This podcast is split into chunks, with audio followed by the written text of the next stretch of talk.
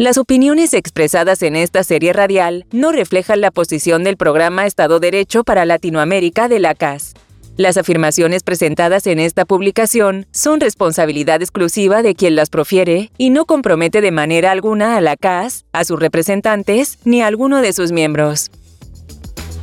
Esto es Podcast con K, una mirada fresca al Estado de Derecho en Latinoamérica.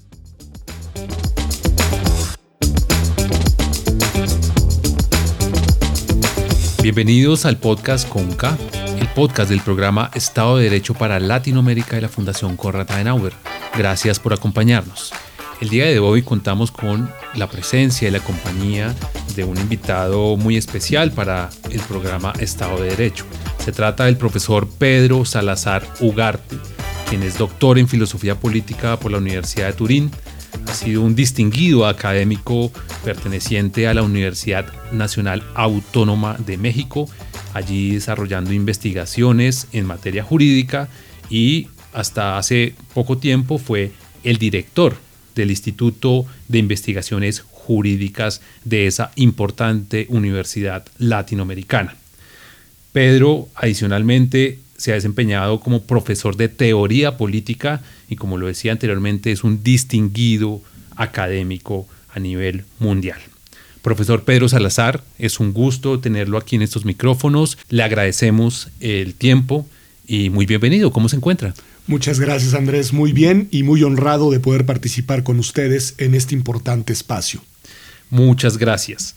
Profesor Pedro, yo creo que tenemos una agenda muy nutrida para abordar, sabiendo obviamente de su experiencia profesional y académica, pero yo creo que podemos iniciar justamente sobre indagando sobre esta relación que se discute mucho en la literatura entre el poder y el derecho.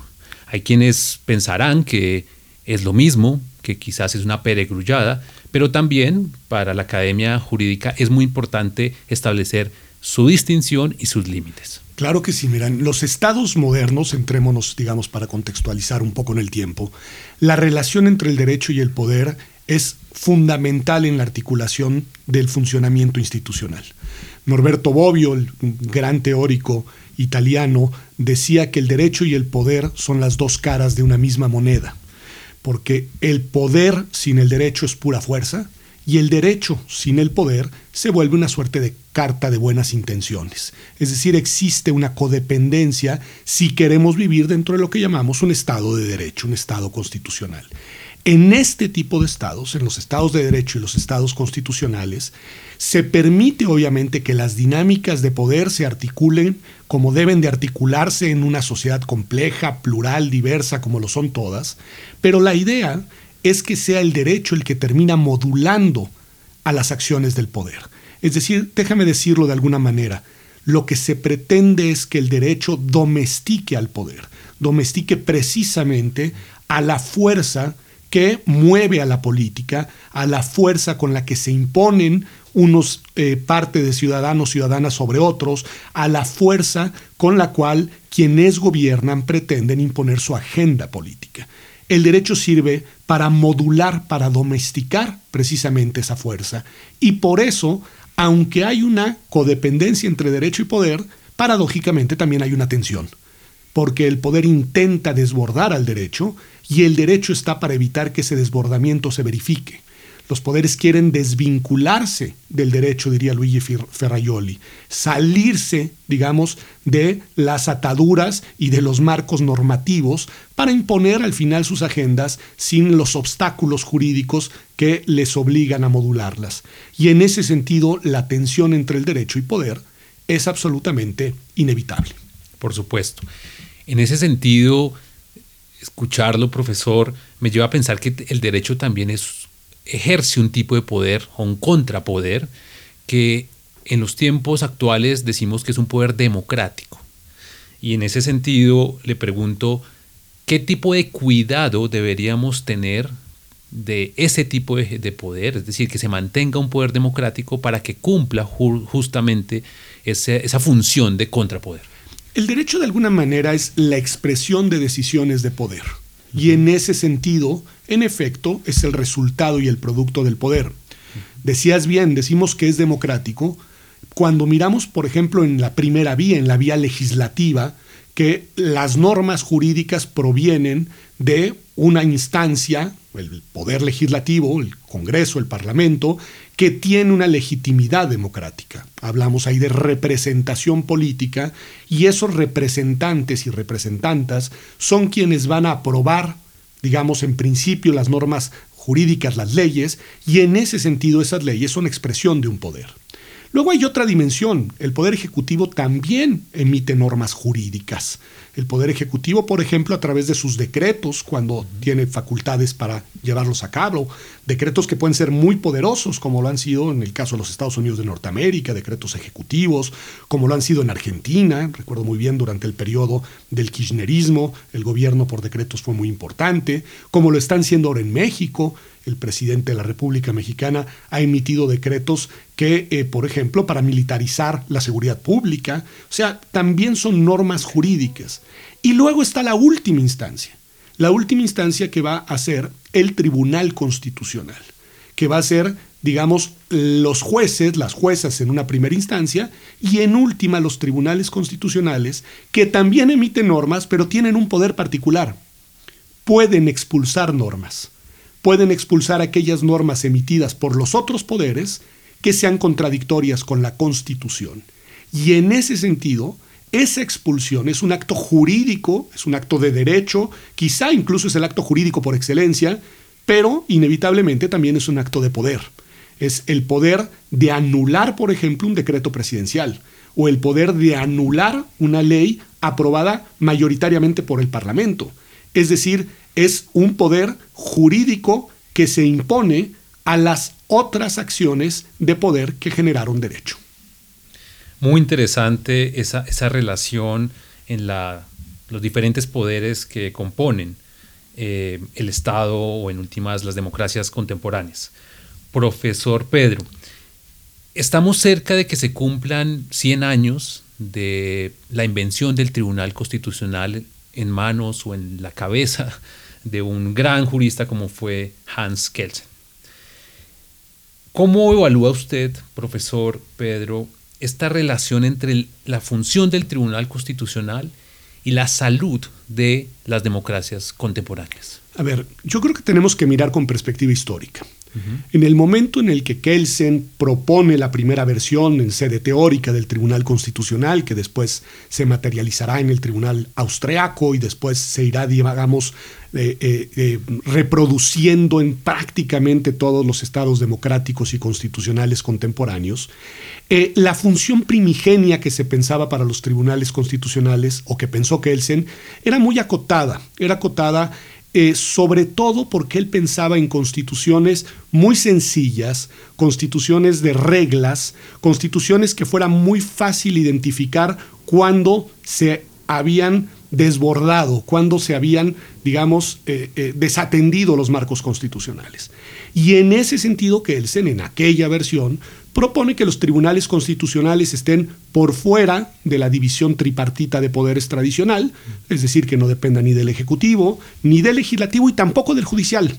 Es decir, los jueces y las juezas siguen jugando su papel, pero él pensaba en una instancia por fuera de, de la casación del Poder Judicial, con la finalidad de que fuera, y él decía, un legislador negativo.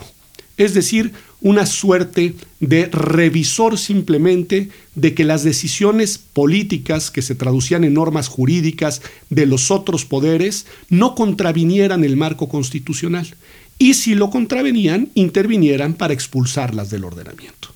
Lo que pasa es que ha evolucionado la complejidad de las sociedades, las dinámicas de los poderes, han evolucionado en un sentido positivo o negativo, cada quien tendrá su valoración, los textos constitucionales, los textos constitucionales cada vez son más robustos, cada vez tienen más normas de principios, cada vez tienen más conceptos ambiguos, vagos, interpretables, y en esa medida, en esa evolución, también los tribunales constitucionales fueron ampliando, digamos, sus capacidades, sus potestades y el tipo de sentencias que fueron emitiendo cada vez fueron realizando y, siguen realizando más interpretaciones de los textos constitucionales y en ese sentido se han vuelto un actor ya no solamente de expulsión de normas, sino en muchos casos de redefinición del significado de las constituciones y en esa medida en poderes que también inciden en la conformación del texto constitucional y de sus interpretaciones. Entonces, bueno, eh, yo creo que son instituciones fundamentales.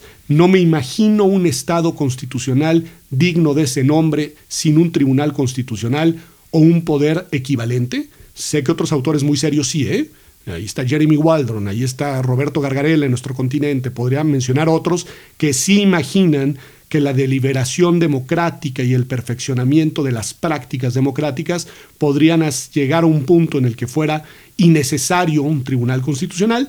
Yo no coincido en ese sentido. Yo creo que son instancias útiles, pero que deben de ser instancias a su vez reguladas, a su vez contenidas, a su vez vigiladas. Creo que coincidimos plenamente en la importancia de los tribunales constitucionales y su rol en la garantía de la democracia, profesor pero también me lleva a, trasladarle una pregunta que yo creo que muchas personas se pueden hacer y es sobre la legitimidad de su elección y de sus funciones, porque en últimas estamos hablando de un poder que en todo caso casi siempre no son de elecciones popular, no, no se eligen popularmente y muchas veces sus fallos son contramayoritarios. Y de hecho, creo que la importancia de sus fallos es que pueden hacer ese ejercicio de contrapoder muchas veces con altas tasas de favorabilidad. A ver, esa es una discusión muy importante y es una discusión que lleva tiempo y que creo que va a ser permanente, es decir, esa, esa reflexión sobre de dónde proviene la legitimidad de las cortes, eh, pues proviene de la integración de los otros poderes del Estado.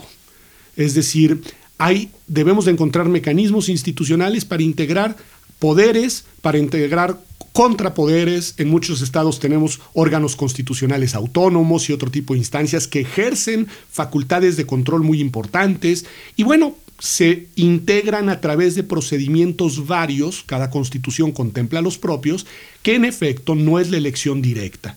No es la elección directa en la mayoría de los casos, porque ya has mencionado, y ahí en donde ha sido, por ejemplo en Bolivia, no les ha ido bien con la elección directa de los integrantes de los tribunales constitucionales. Pero dicho eso, acá es una, digamos, legitimidad indirecta, en algunos casos, por ejemplo en el caso mexicano, se les integra propuesta del Poder Ejecutivo, del presidente de la República, que sí fue electo democráticamente en un régimen presidencial, y luego se convalidan por la Cámara de Senadores con una mayoría calificada, y esa Cámara de Senadores también fue electa democráticamente, y en esa medida su legitimidad democrática es indirecta.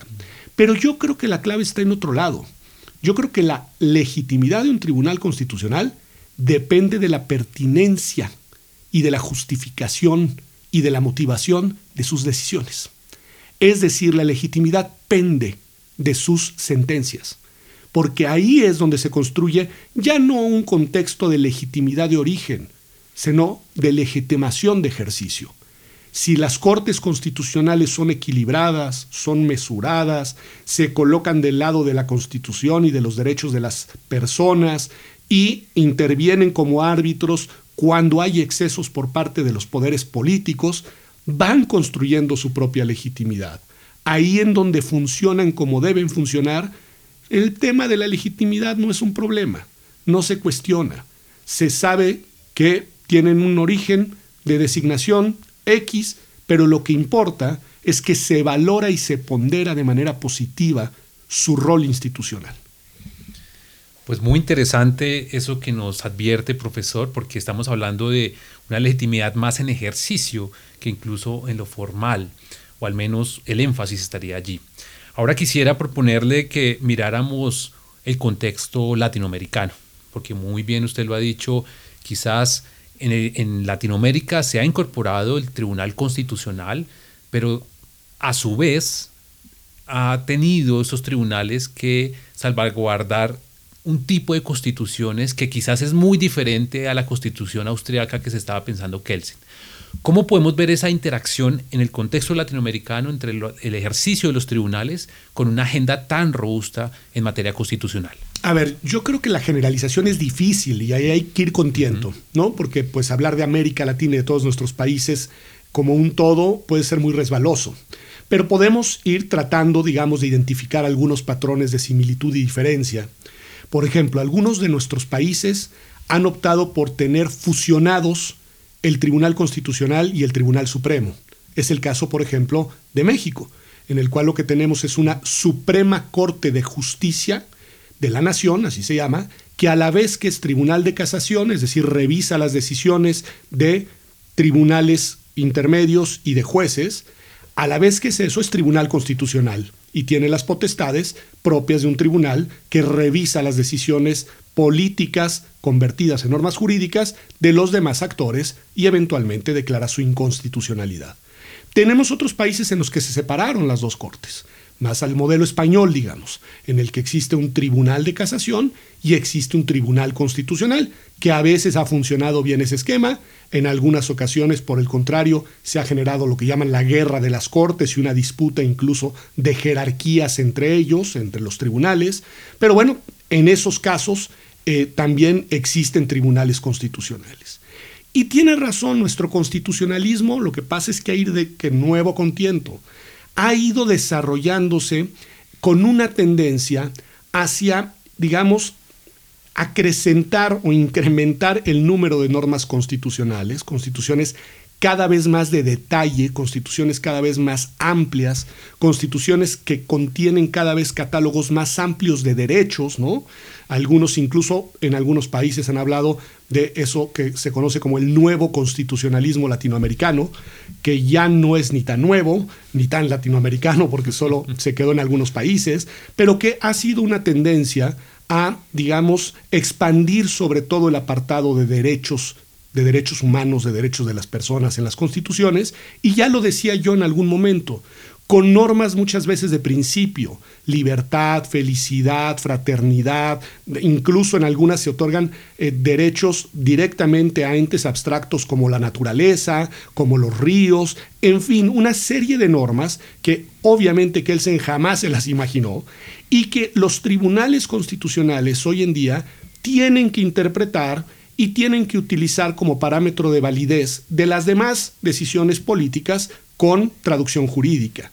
Y en ese sentido, en algunos casos, el poder de los tribunales constitucionales pues se ha venido incrementando, porque si eres la instancia que tienes la última palabra sobre cómo se debe interpretar una norma constitucional y esa norma constitucional es todo menos clara, pues tienes un poder muy importante. Y eso ha venido también incrementando las inevitables tensiones entre el Poder Ejecutivo, el Legislativo y estos tribunales constitucionales o, cuando no existen eh, de manera independiente, simplemente la judicatura en general. Y, eso creo que es uno de los grandes debates de hoy de algunos de nuestros países, porque eh, eh, sí es cierto que los tribunales constitucionales juegan cada vez más e inevitablemente así debe ser un rol político, un rol político al interior de los estados y un rol político en el sentido de que toman decisiones que se traducen en decisiones en un sentido amplio de naturaleza constituyente. Pues como muy bien usted lo presenta, profesor Pedro, el rol de las, de los tribunales constitucionales es muy importante y particularmente para esquemas de democracias presidencialistas como en buena parte de Latinoamérica. Y yo quisiera allí pedirle, digamos, su opinión de cómo usted está viendo en este momento el desenvolvimiento de las democracias latinoamericanas en este diseño institucional en el que contamos con división de poderes, pero también con el accionar de tribunales constitucionales. ¿Cómo podríamos decir cuál es el estado de salud de esas democracias latinoamericanas? A ver, yo de nuevo la generalización es difícil, pero podemos hacer un corte más o menos, digamos, como por etapas con algunos puntos en común de nuevo, pero las transiciones democráticas de nuestros estados, digamos, los años 90 y 2000 del siglo pasado, perdón, los últimos 90 y los primeros 2000 de este siglo, fueron transiciones democráticas que eh, permitieron salir de regímenes de carácter autoritario de distinta naturaleza, en todos los países dictaduras militares en algunos casos, este, en otros casos eh, simplemente dictadores y dictador, bueno, dictadores, en otros casos partidos hegemónicos como en México, en fin. Salimos de ahí y logramos tener democracias que algunos las veían, digamos, con cierto desdén como democracias electorales, pero democracias que fueron permitiendo que la legitimidad de los poderes políticos proviniera de la voluntad eh, popular y que además se permitiera algo muy importante, la expresión de las diferencias y de la pluralidad política como un rasgo, digamos, pues obviamente característico de las sociedades. Y eso permitió ir abriendo válvulas, digamos, de presión política que también fueron permitiendo un mayor ejercicio de derechos. El problema, y aquí va la generalización inevitable, es que en muchos de los países esos, eh, digamos, sistemas fueron llevando al poder a grupos que se fueron convirtiendo en élites muy impermeables y muy insensibles y en algunos casos muy corruptas élites que además de alguna manera, incluso a veces perteneciendo a partidos políticos distintos, simplemente se turnaban en el poder con políticas públicas muy parecidas, con políticas sobre todo en materia económica muy similares. De ahí viene todo este discurso contra el llamado, bien llamado neoliberalismo, es decir, todas estas políticas del consenso de Washington, todas estas políticas de un Estado pequeño y de un Estado, pues vuelvo a decirlo, eh, muy reproductor de élites y de élites cada vez más poderosas económicamente y políticamente y cada vez más separadas, digamos, de las bases sociales. Han sido años, no solo en América Latina, pero me refiero a América Latina, de un profundo incremento de las desigualdades y sobre todo de las desigualdades socioeconómicas. Eh, eh, millones de personas en situaciones de pobreza y élites absolutamente enriquecidas. Y eso genera obviamente tensiones sociales muy fuertes que obviamente van debilitando y poniendo en crisis a las instituciones democráticas. Porque lo que Bobbio mismo decía, empiezan a emerger las promesas no mantenidas por la transición democrática. La transición democrática prometía sociedades de personas libres, de personas iguales, de personas con condiciones socioeconómicas, digamos, relativamente homogeneizadas hacia la alza, de inclusión, no de exclusión, y en cambio lo que se fue generando en estas últimas décadas es un fuerte, digamos, desmembramiento del tejido social precisamente por una fractura en la estructura igualitaria. Eh, hace algunos años el programa de las Naciones Unidas para el Desarrollo se preguntaba, ¿cuánta pobreza y desigualdad van a resistir las democracias latinoamericanas? Y es una gran buena pregunta que tiene vigencia hoy. ¿Y qué ha provocado? Y con esto cierro el razonamiento. De nuevo, cauto con la generalización, pero en muchos casos ha provocado condiciones, caldos de cultivo, para liderazgos de esos que llamamos populistas, ¿no? muy centrados en personajes carismáticos que precisamente han construido un discurso contra esas democracias reales, contra esas instituciones de élite y contra esas dinámicas de exclusión. Un discurso que no necesariamente va a venir acompañado por políticas públicas que atiendan los problemas, pero que es muy pegador ante una enorme mayoría de personas que se han visto defraudadas, excluidas, depauperizadas y que encuentran en esos discursos y en esos liderazgos, eh, digamos, un vocerío a su descontento. Y eso ha venido desfondando por otra vía las democracias constitucionales, por la vía de los regímenes que llamamos populistas. Y que sí, ahí están, ahí los vemos, populismos que además denuncian que el problema está en las instituciones, denuncian que el problema está en las constituciones, denuncian que el problema está en los tribunales constitucionales y en los jueces de garantía y que de esa manera se van desvinculando precisamente de los límites jurídicos. Apuestan por dinámicas en las que buscan imponer la lógica del poder y de sus agendas a la lógica del derecho.